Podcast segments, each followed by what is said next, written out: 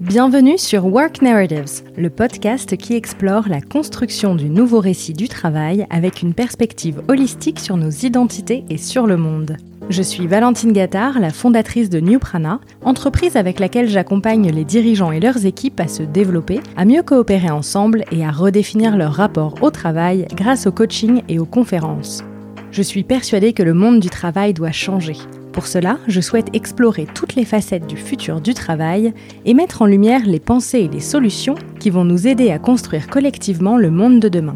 Ce podcast tire le fil de mes essais que vous pouvez retrouver sur le site newprana.com/blog. J'ai souhaité poursuivre mes réflexions avec des personnes qui m'inspirent et qui, je l'espère, vous inspireront aussi. Que sommes-nous en train d'écrire collectivement pour le monde de demain? Mes invités nous aident à y voir plus clair et nous partagent leurs contributions.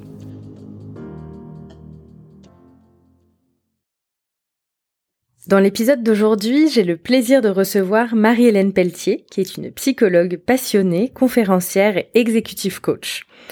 Vous allez découvrir son parcours, son expérience et son expertise. Nous échangeons notamment sur l'importance des mots que l'on utilise, vous savez que c'est un sujet que j'adore, et la normalisation de l'investissement proactif dans notre santé mentale, avec l'intérêt d'avoir un plan de résilience stratégique pour être en pleine santé globale. Comme toujours, si cet épisode vous plaît, n'hésitez pas à le partager autour de vous et à mettre des étoiles sur Apple Podcast et Spotify. Ça m'encourage et ça aide le podcast à se faire connaître. Je vous remercie et vous souhaite une bonne écoute. Bonjour Marie-Hélène. Bonjour Valentine. Je suis ravie de t'accueillir sur mon podcast aujourd'hui. Ravie d'être ici avec toi. Super. Alors, euh, on va commencer euh, par ma question euh, habituelle. Est-ce que tu peux te présenter en quelques mots pour nos auditeurs et auditrices? Oui, oui. Euh, donc, je suis psychologue et très tôt dans ma carrière, j'ai travaillé dans les milieux de travail, donc en programme d'aide aux employés. Ensuite, j'ai fait des études euh, ben, doctorales sur euh, les services donnés en vidéoconférence, mais c'est il y a très longtemps, bien avant que ce soit très évident pour tout le monde. J'ai suivi ces, ces études-là en études en gestion. Et ensuite, j'ai travaillé dans toutes sortes de rôles de leadership, de, de manager, donc de très junior à milieu, à très senior. Et euh, ensuite, dans différents contextes, privé, public, assurance, tout ça. Et euh, enfin, euh, dans les dernières années, j'ai ma propre compagnie où je fais principalement des conférences, du coaching exécutif et j'ai encore une petite pratique privée comme psychologue aussi. D'accord, merci beaucoup pour cette présentation. Et puis bon, les auditeurs auront peut-être remarqué que tu es canadienne. Oui, oui. tu viens, tu viens de quelle partie du Canada?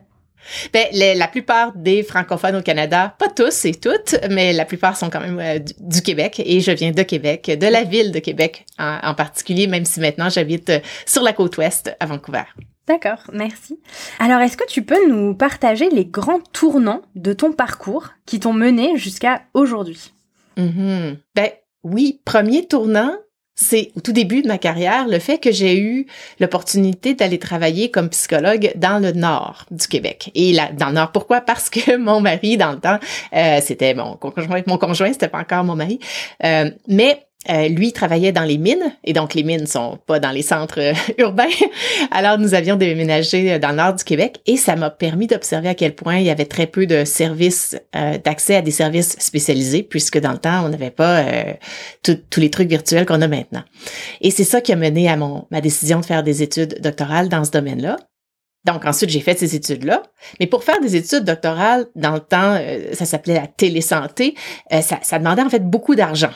beaucoup d'argent parce qu'on pouvait pas faire euh, ce traitement-là par vidéo, qui est maintenant très évident, FaceTime, Internet, n'importe quoi. Dans le temps, rien de tout ça n'était assez rapide. Donc, je devais utiliser six lignes téléphoniques pour transmettre toutes les données audio, vidéo, tout ça. Et donc, tout ça pour dire, ça coûtait beaucoup d'argent hein, d'avoir accès à cette, toute cette technologie-là. J'avais aussi besoin de gérer beaucoup de gens euh, dans le cadre de mon étude comme telle, parce que c'était une étude de traitement qui, impliquait de l'exposition, ça prenait les mêmes personnes pour faire l'exposition. Bref, beaucoup de gestion. Et ça, ça a mené au prochain tournant, l'intérêt dans la gestion. J'ai fait mes études en gestion.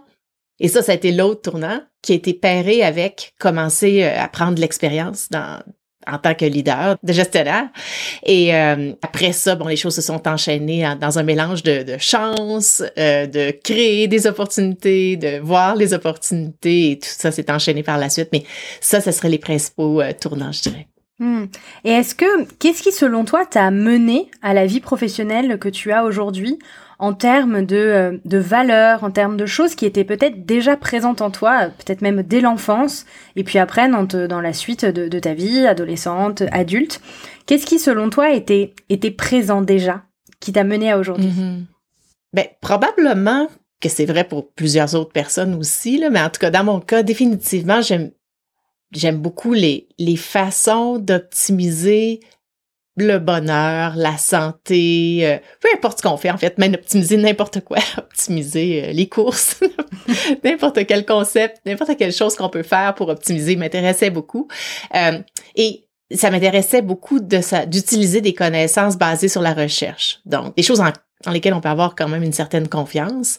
Et, et aussi, j'ai toujours eu une espèce de curiosité à apporter différents domaines, des contributions de différents domaines ensemble un intérêt multidisciplinaire, disons. Euh, donc, cet ensemble de choses-là, puis aussi la fascination de voir que, oui, c'est ça, lorsqu'on utilise des connaissances basées sur la recherche, particulièrement de façon proactive, et c'est vrai dans n'importe quel domaine, mais définitivement en, psychologie et dans le domaine des affaires, ben les conséquences sont, sont remarquables. C'est fascinant de voir comment on peut changer le cours des choses encore plus rapidement et de façon encore plus importante si on y va de façon proactive. Que je dirais que ces domaines d'intérêt-là ont été là depuis depuis toujours et ont continué d'être là à travers ma, mes, mes différents choix de carrière. C'est intéressant, en fait, je, me, je, me, rends compte en, t'entendant que euh, c'est assez rare finalement d'avoir euh, ce pied dans la psychologie euh, et dans la recherche, dans, cette, dans cet aspect-là, et un pied dans les affaires beaucoup plus concrètes. Alors, je sais que tu as fait un, un, MBA dont tu parles dans le, dans le début de ton livre. Est-ce qu'il y a d'autres personnes autour de toi qui ont, qui ont ce profil-là? Non. non. Euh, je sais que lorsque je considérais euh, faire euh, mon MBA, j'ai parlé à différentes personnes de, de cette idée-là et beaucoup de personnes, ben c'est évidemment la plupart de mon réseau à ce moment-là était était dans le, dans le domaine de la psychologie, donc des gens avec des doctorats, des, des, des psychologues, tout ça. Et non, il n'y avait pas beaucoup de support. La plupart des gens disaient, mais voyons, tu vas vendre ton âme au diable en allant euh, vers l'argent, euh, la gestion. Euh. Il y avait beaucoup de, de surprises négatives par rapport à cet intérêt-là. Alors, ça, c'est la réaction côté psychologue. J'avais quand même quelques personnes dans mon, mon réseau plus du côté des affaires qui disaient quelle idée géniale. Puis j'ai trouvé une personne il y a très longtemps, parce que tout ça s'est passé il y a 20 ans à peu près. C'est euh, un psychologue canadien qui avait lui aussi fait un MBA, qui était après, qui était déménagé, qui habitait à Londres, tout ça, mais que quelqu'un connaissait, qui m'avait mis en contact. On avait changé juste quelques courriels pour pour me rendre compte, grâce à lui, dans le temps, qu'il y en avait à peu près quatre au Canada qui avaient fait euh, cette, combinaison de, de formation là. Donc euh, c'était pas tout le monde qui disait waouh bravo là, non, c'était pas ça. mais c'est ça arrive souvent comme ça quand on, on, essaie des nouvelles choses, quand on expérimente et euh, ben faut foncer. Hmm. Et aujourd'hui, donc tu t'es créé euh, bah, une vie un peu sur mesure, j'imagine, dans ton activité, d'avoir euh, ces deux attraits, ces deux activités que tu combines. Est-ce que tu te sens complètement aligné entre tes valeurs personnelles et tes valeurs professionnelles? Et est-ce que tu te sens toi, toi-même, en toutes circonstances professionnelles? Ah oui, oui, oui, vraiment ben là, tout. peut-être 99,9, peut-être. Mm. Euh, mais euh, non, sérieusement, euh, oui, c'est effectivement un, parcours qui, tout le long du, du parcours, j'ai vraiment suivi mes valeurs, ce qui m'intéressait. J'avais la chance de pouvoir faire ça, mais oui, je l'ai fait. Et particulièrement dans le chapitre actuel, je l'ai absolument créé. et pourquoi pas, hein, après quelques décennies à, à parfois se, se plier d'un côté euh, de l'autre pour euh, pour euh, correspondre à différents rôles, pour correspondre à différentes demandes, ce qui est parfait et tout à fait compréhensible.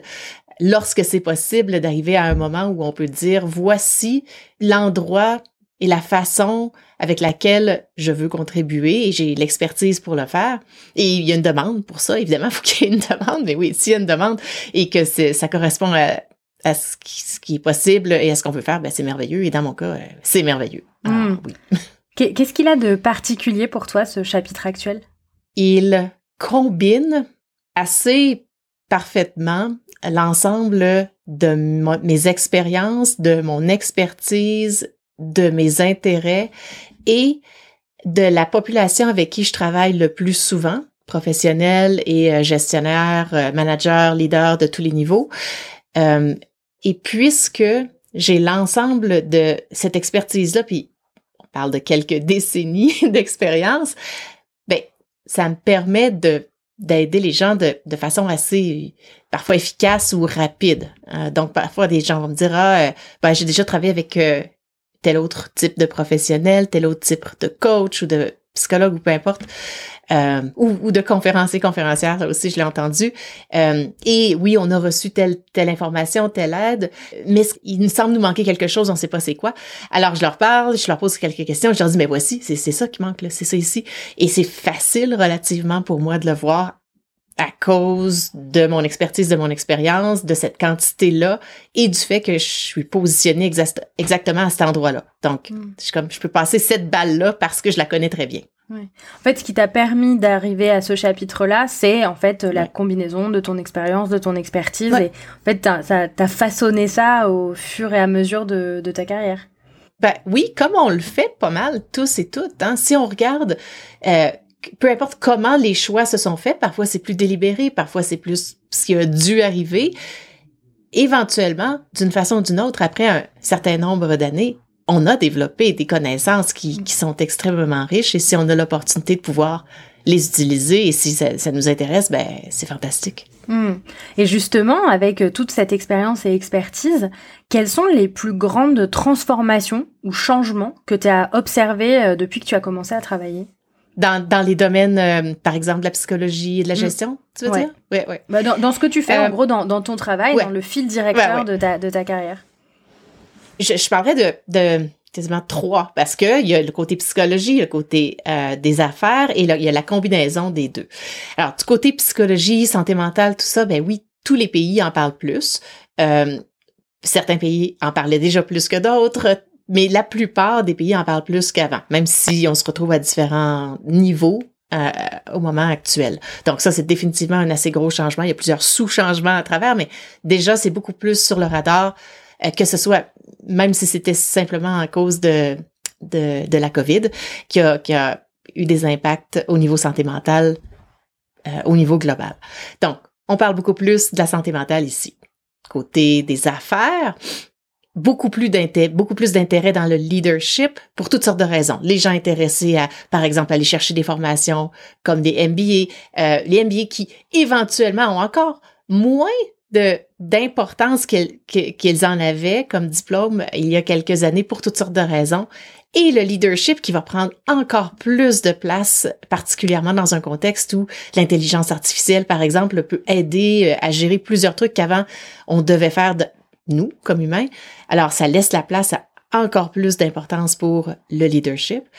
Et donc, si on amène les affaires et la psychologie ensemble, il y a cette opportunité-là, cette opportunité de différenciation presque, si on investit euh, à, ce niveau-là, qui peut être utile pour, ben, pour nous comme professionnels, pour nous comme leaders et aussi pour les gens autour de nous.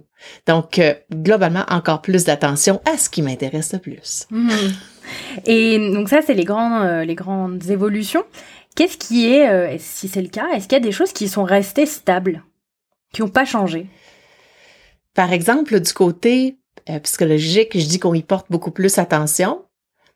Ce qui est stable, c'est que les humains, tout le monde, on avait quand même une santé mentale avant. Euh, qui, qui, avait ses hauts et ses bas, elle était là. Donc ça, c'est relativement stable dans le sens où elle existait, on en parlait juste vraiment beaucoup moins.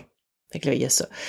D'un autre côté, euh, malheureusement, dans plusieurs industries, dans plusieurs équipes, le, la quantité d'épuisement professionnel, de burn-out, euh, augmente. Donc ça, il y a quand même quelque chose d'un peu qui était là, mais qui augmente quand même un peu aussi. Mais la stabilité, c'est au niveau psychologique, c'est que ben, la santé mentale était là avant, on en parlait juste vraiment beaucoup moins.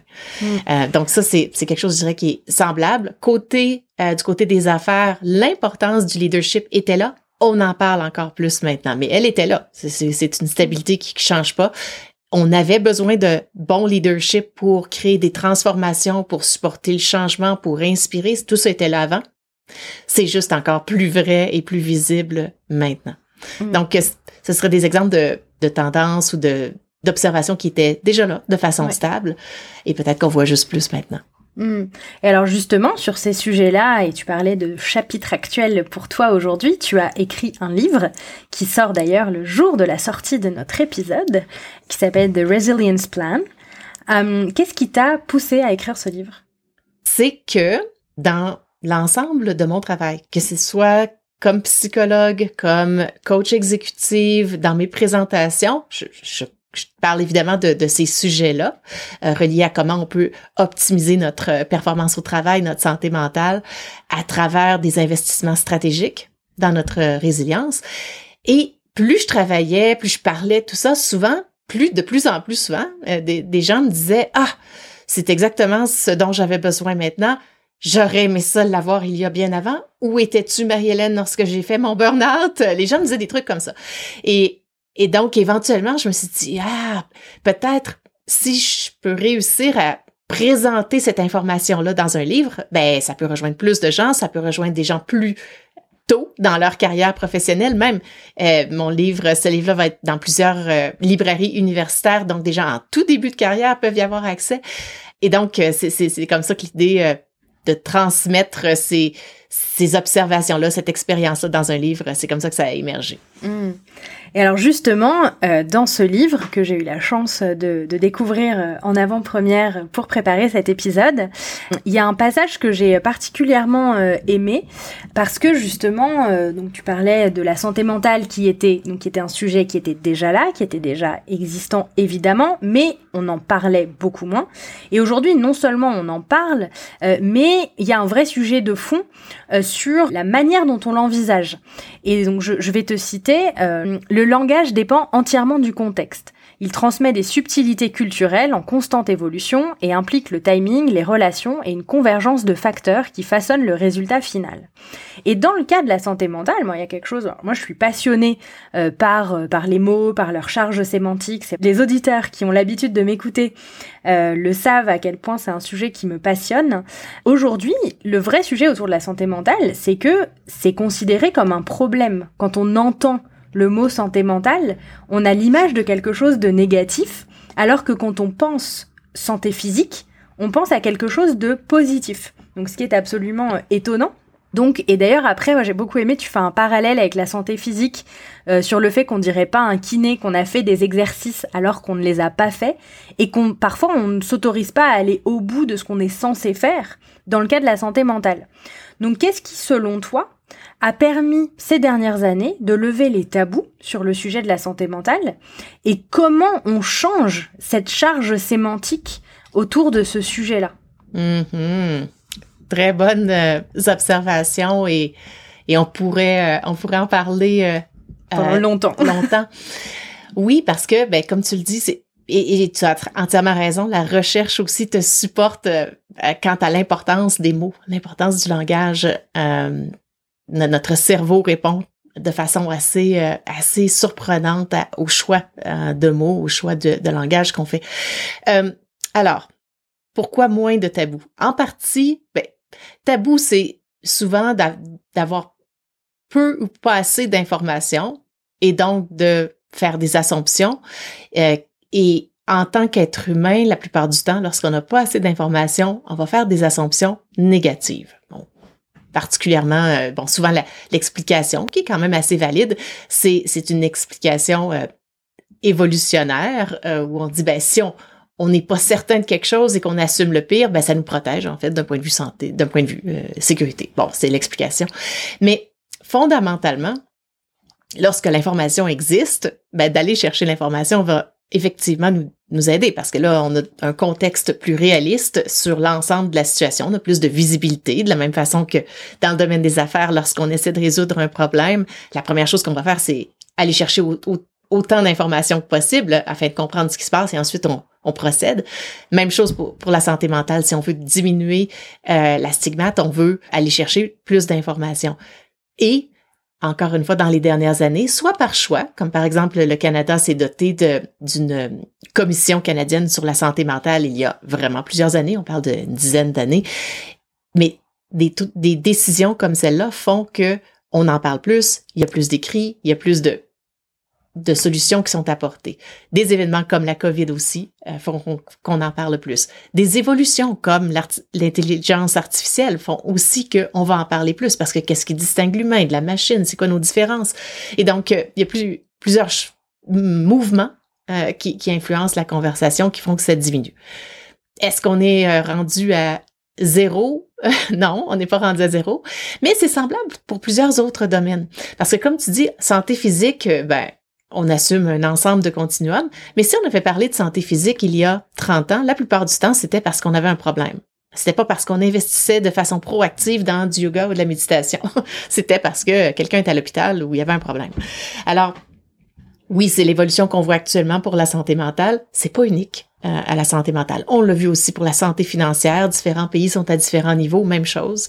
Euh, comme par exemple ici en Amérique du Nord, parler de santé financière aux États-Unis, beaucoup plus fréquent parler de santé financière au Canada. Ouh, on n'est pas encore assez confortable. Alors que par rapport à la santé mentale, c'est l'inverse. Donc, il y a des cultures aussi, des pays, des contextes qui vont avoir euh, une influence. Euh, mais oui, comment on, va changer cette discussion-là?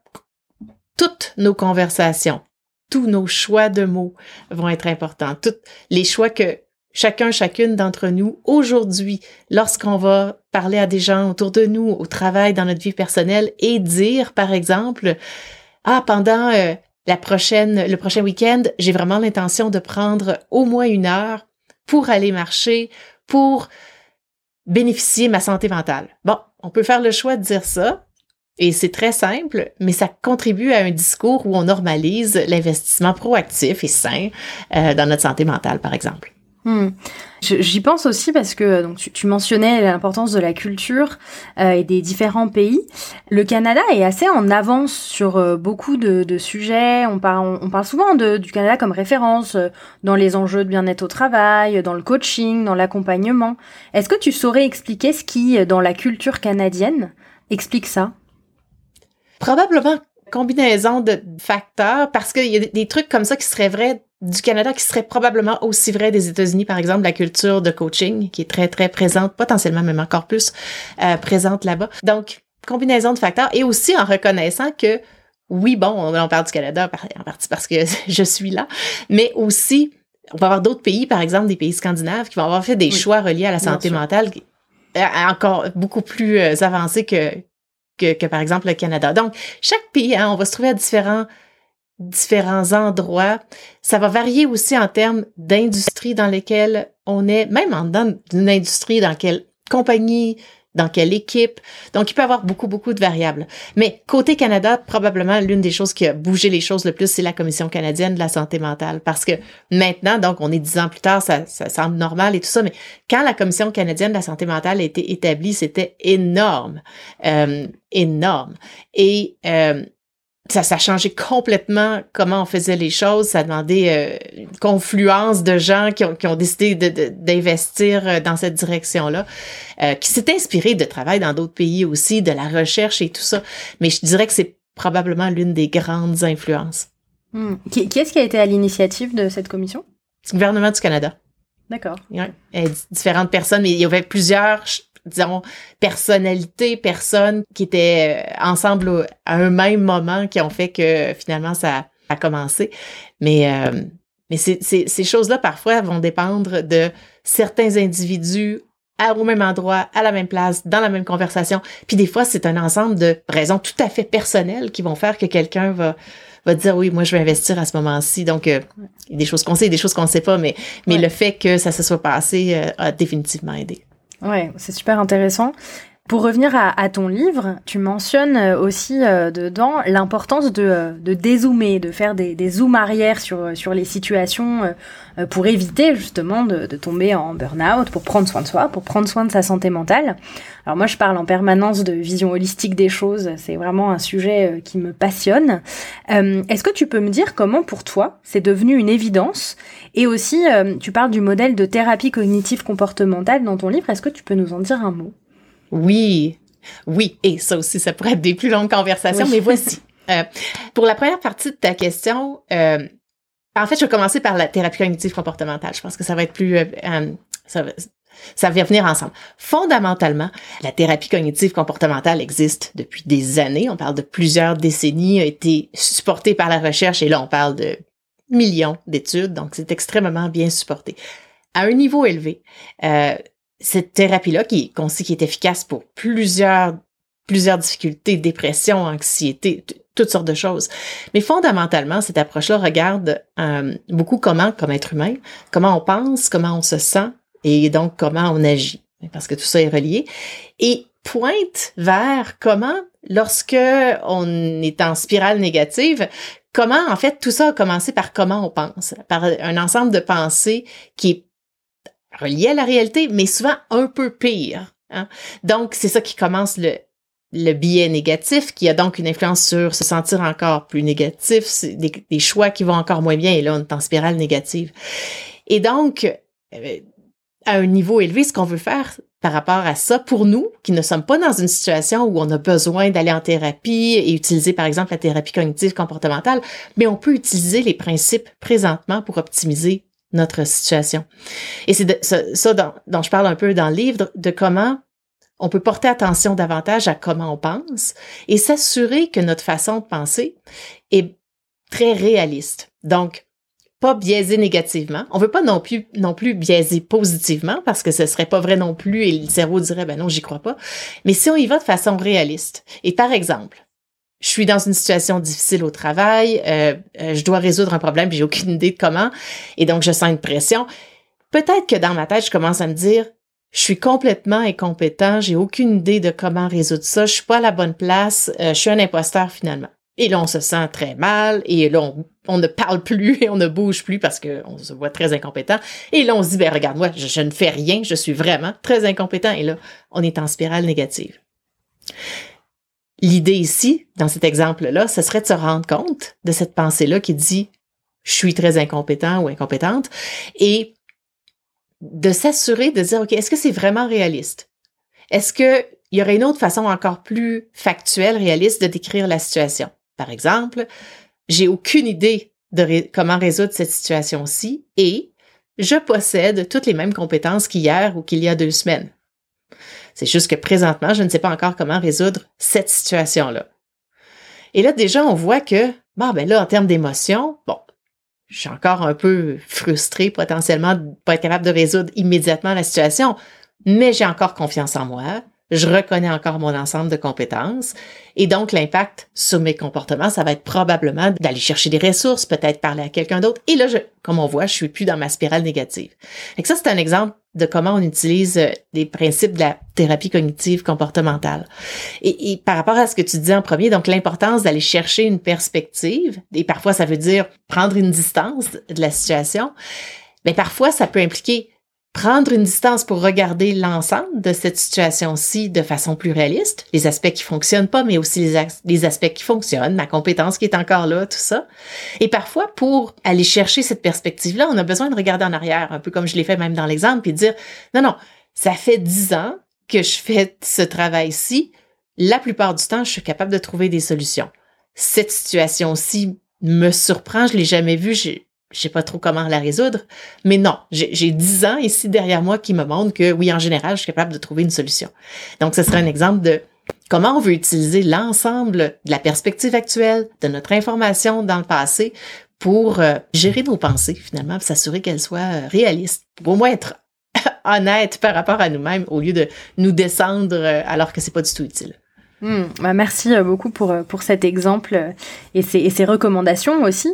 Dans ton livre, tu combines donc cette approche à la fois psychologique et stratégique. Est-ce que tu peux nous donner un exemple de patient sur lequel cette stratégie a eu un, impact particulièrement positif? Je te donne un exemple parce que des fois, les gens voient ça, oh, être stratégique par rapport à ma résilience, ça a l'air gros et compliqué. Non, non, non. Je connais très bien la, à quel point tout le monde est très occupé et n'a pas le temps de, de faire des très gros plans très compliqués. Pas du tout.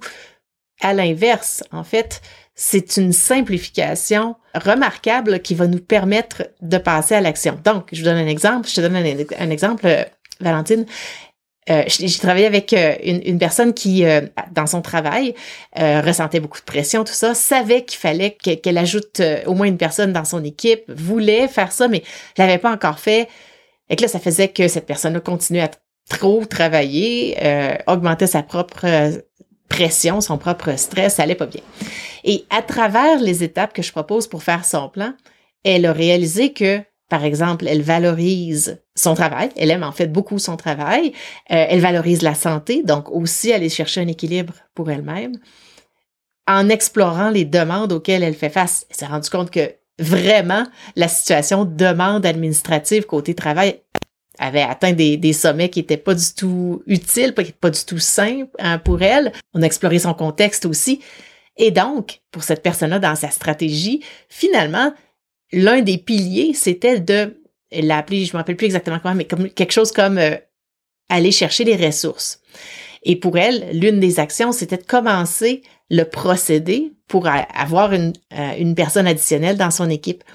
Et plus spécifiquement, parce qu'on rend le plan très facile à implanter, ben, sa prochaine action, c'était d'aller chercher ses idées de description de tâches. C'est ça sa première action. Très faisable, elle avait déjà commencé, ça lui a pris quelques minutes seulement.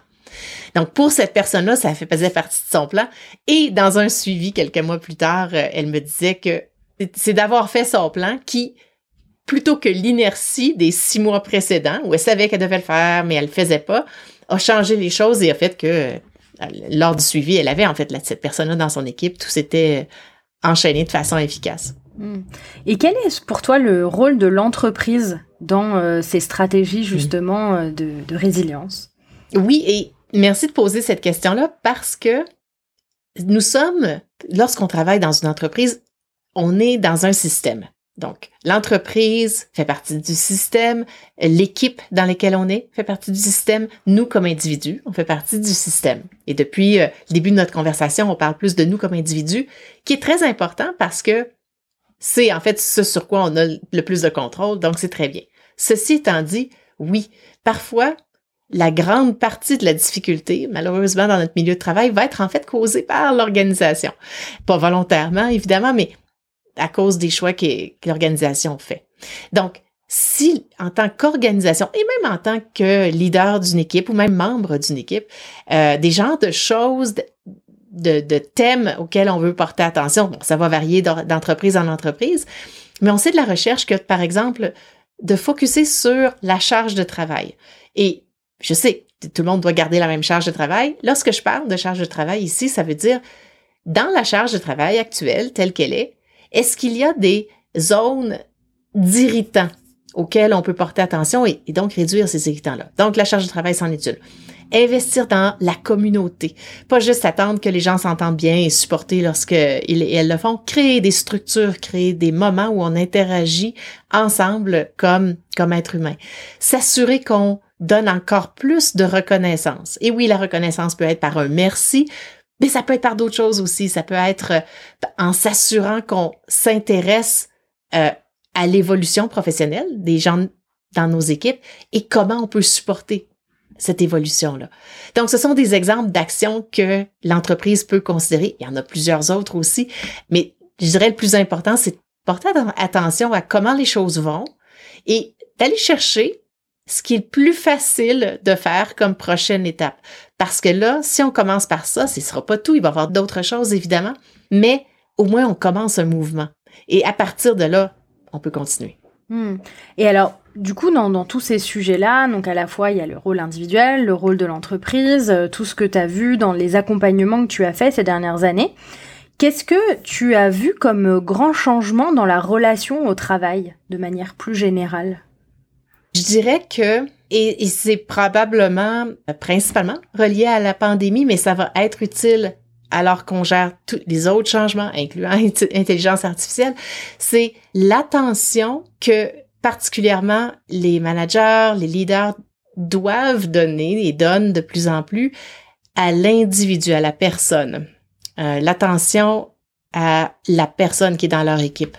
Euh, qu'est-ce qui se passe pour cette personne-là, qu'est-ce qu'on peut faire pour optimiser leur engagement, euh, pour enlever les barrières à, ce qui rend les, choses difficiles? Et ça, c'est très positif, c'est très unique euh, à ce que l'humain peut et doit euh, faire pour optimiser les choses. En même temps, c'est aussi quelque chose qui est assez demandant. Hmm? Euh, c'est souvent comme ça que dans la littérature scientifique, on, on voyait l'influence de la fatigue, de compassion, finalement, qui dans, dans les recherches antérieures était beaucoup plus focusée sur euh, le domaine de la santé, même le domaine de l'éducation. Et maintenant, c'est partout. Puisqu'on porte plus attention, puisqu'on pose plus de questions, on écoute et on essaie d'aider, ben ça demande. C'est c'est pas seulement euh, cognitif comme activité, ça ça demande un investissement émotif. C'est ça qui font qui fait que les leaders sont sont bons et efficaces dans ce qu'ils font. Et en même temps, ça représente une demande additionnelle. Euh, donc euh, oui, ça je dirais que c'est l'un des thèmes à considérer. Hmm. Et, et, tu parles du coup donc beaucoup de, euh, de burn-out euh, dans, dans, ton livre. Euh, c'est pour éviter notamment euh, ça principalement que, tu, que tu proposes de mettre en place ce plan stratégique. Pourquoi en fait le burn-out est devenu aussi central dans les conversations autour du travail? Et pourquoi on emploie autant ce mot? Et est-ce qu'on l'emploie toujours de la bonne façon? Mm-hmm. Je pense qu'on aime le mot déjà. non mais pour vrai, je pense que ben, pour vrai, je pense que c'est un mot auquel les gens s'associent facilement. Euh, par contre, on s'associe au mot, oui, et le burn-out comme tel a une définition, mais souvent lorsqu'on parle de burn-out, en fait, on fait référence à plus une extrême fatigue. Et d'être extrêmement fatigué fait partie de la définition formelle du euh, burn-out, mais c'est pas la seule. Il y a trois, il y a trois aspects. Il y a, oui, d'être complètement épuisé, mais il y a aussi le cynisme, donc perte d'espoir quant à n'importe quel changement possible. Et euh, troisièmement, il y a une influence négative sur notre performance au travail. Et, le burn-out, c'est un phénomène occupationnel, c'est pas un diagnostic. Euh, ça peut mener à des diagnostics par exemple la dépression, l'anxiété, euh, côté physique, le, euh, pression sanguine, par exemple, d'autres choses aussi.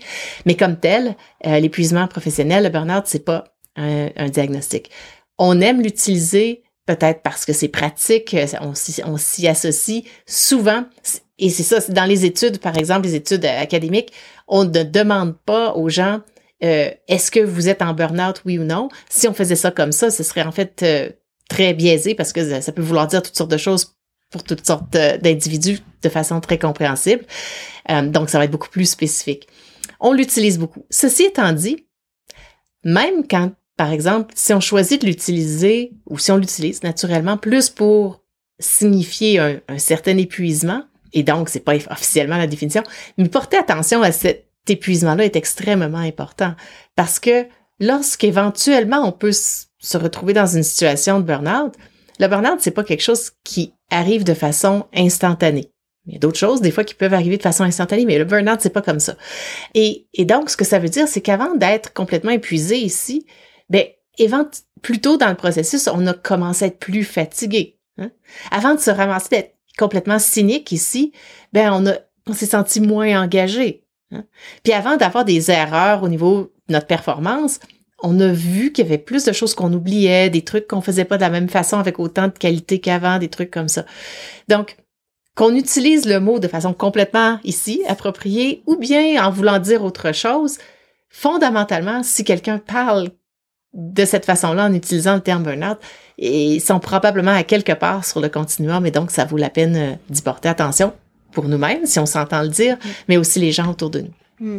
c'est intéressant, hein, donc ces, ces, différents aspects euh, que tu que tu partages pour rester vigilant euh, pour euh, les mm. personnes qui, qui nous écoutent et pour et pour nous-mêmes aussi, ce sont des points clés sur lesquels garder notre attention pour pour éviter d'aller jusqu'au vrai burn-out. Est-ce que moi il y a parfois je, suis nature optimiste et, et positive et parfois j'ai un petit fond alors peut-être un peu un peu cynique mais qui me fait me dire que c'est un peu dramatique en fait qu'on en soit arrivé à devoir créer des plans de résilience, euh, des plans stratégiques pour éviter euh, de sombrer euh, dans, le burn-out. En fait, comment on peut rester optimiste face à ce constat qu'on en est là et qu'on a besoin des ressources que tu proposes, par exemple, pour ne pas aller vers ça? Je, répondrais à, ta nature optimiste et, que j'aime bien, c'est très utile la nature optimiste. En fait, oui, ce plan, le plan que je propose dans mon livre, aide à aller chercher les ressources qui vont nous aider à naviguer des, moments de carrière plus difficiles potentiellement. Ceci étant dit, l'idéal, le moment idéal pour un plan comme celui-là, c'est pas lorsqu'on est dans des difficultés. Euh, c'est en fait un plan qui est, vu, qui est voulu comme très proactif et plus orienté vers ce qui t'intéresse, ce que tu veux, tes objectifs. Donc, potentiellement, bon, tu, et tu l'appelles comme tu veux. En fait, tu peux l'appeler pour optimiser encore davantage ma résilience. Tu vois, c'est pas nécessairement pour éviter un burn-out, par exemple. Oui. Euh, et donc, on peut, en fait, chaque personne, puis, puis non seulement chaque personne, mais aussi chaque moment. Hein. Toi et moi, on peut présentement être dans un moment où les choses vont très bien. On n'est pas en train d'éviter un, burn-out. On est juste très heureuse. Et mais on a plein d'idées, on a plein de trucs qui se passent. On peut pas tout faire. On peut pas tout faire en même temps non plus. Donc, de prendre, puis c'est pas, c'est pas, ça prend pas des heures. On parle de quelques, un ensemble de quelques minutes. Disons, si on fait tous les exercices que je propose dans le livre, potentiellement 30 minutes au total. Là. Alors, c'est pas très long. Mais, si on a pris un peu le temps de faire son plan, comme on le fait parfois dans pour d'autres choses dans notre vie, hein, pour des choix professionnels, des choix d'éducation, tout ça, le simple, le simple fait de s'arrêter et de faire un plan qui est basé sur nos valeurs, sur la direction qu'on veut prendre, augmente de beaucoup la clarté des gestes, des choix qu'on veut faire pour se rendre là et notre efficacité pour s'y rendre. Donc, ça peut totalement être fait dans un contexte où, les choses vont bien, où on veut simplement les optimiser encore davantage. Ceci étant dit, est-ce qu'il y a un côté un peu malheureux, disons, qu'on qu'on doive, euh, ben, qu'on doive, qui puisse être bénéfique de se faire un plan? Ben oui, si je pouvais faire de la magie et je pouvais transformer tous les milieux de travail pour inclure toutes les caractéristiques d'un milieu de travail sain, qui donc créerait un contexte parfait pour que tous les êtres humains euh, fleurissent euh, et, et, optimisent, ben oui, je le ferais et ce serait fantastique. Mais ceci n'est pas possible. Et donc, compte tenu que c'est pas possible, que c'est ça la réalité, ben, la prochaine meilleure chose, c'est de, de prendre un rôle actif, en fait, pour, pour simplement euh, s'impliquer. C'est à quelque part, c'est simplement comme dire, ben oui, je pourrais aller euh, faire un sport sans l'équipement nécessaire, mais je peux aussi le faire avec l'équipement qui va faire que je vais protéger la machine, je vais protéger mon corps ici, je vais rester en santé, je vais pouvoir faire ce sport-là, ça va bien aller. Donc, euh, ça peut être aussi simplement comme euh, un morceau d'équipement qui fait que je peux faire mon sport avec euh, encore plus de plaisir. Ah, j'aime beaucoup cette métaphore de l'équipement pour pour le sport. En fait, moi j'avais commencé à faire ce parallèle parce que quand j'avais écrit mon, mon, premier essai sur les outils qui fleurissaient de bien-être au travail et en fait qui avaient émergé parce que on avait été dans des situations de tellement fortes de mal-être au travail que pour renverser la tendance, en fait, il avait fallu que se crée tout cet écosystème et de de bonheur au travail, de, de vraiment de énormément de choses, énormément d'outils pour renverser cette tendance qui avait été très fort en fait de euh, de l'autre côté. Et et en même temps, je, j'aime bien la, la, façon dont tu le dont tu le présentes, qui est quelque part plus neutre et plus équilibré, euh, dans le sens où, ok, oui, effectivement, ça part d'un constat qui est assez malheureux euh, de euh, des conditions de travail dans certains endroits et de euh, quand même des épidémies de burn-out qui, qui, existent.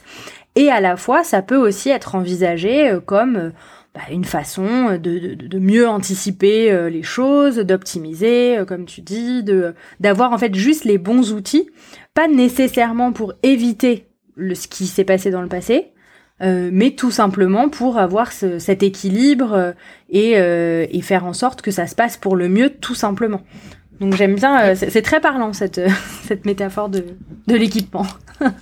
ouais. Ça vient, ça, ça, vient d'émerger. J'y avais pas pensé avant. voilà, bah, je t'encourage à la réutiliser. ben oui, tu m'as, tu m'as inspiré. Et euh, bah, nous arrivons euh, doucement à, à la fin de, de notre échange. Euh, est-ce que, euh, qu'est-ce que tu peux nous, nous recommander? Quels seraient tes conseils clés pour notre futur proche et lointain autour de ces sujets qui t'animent? Mm-hmm.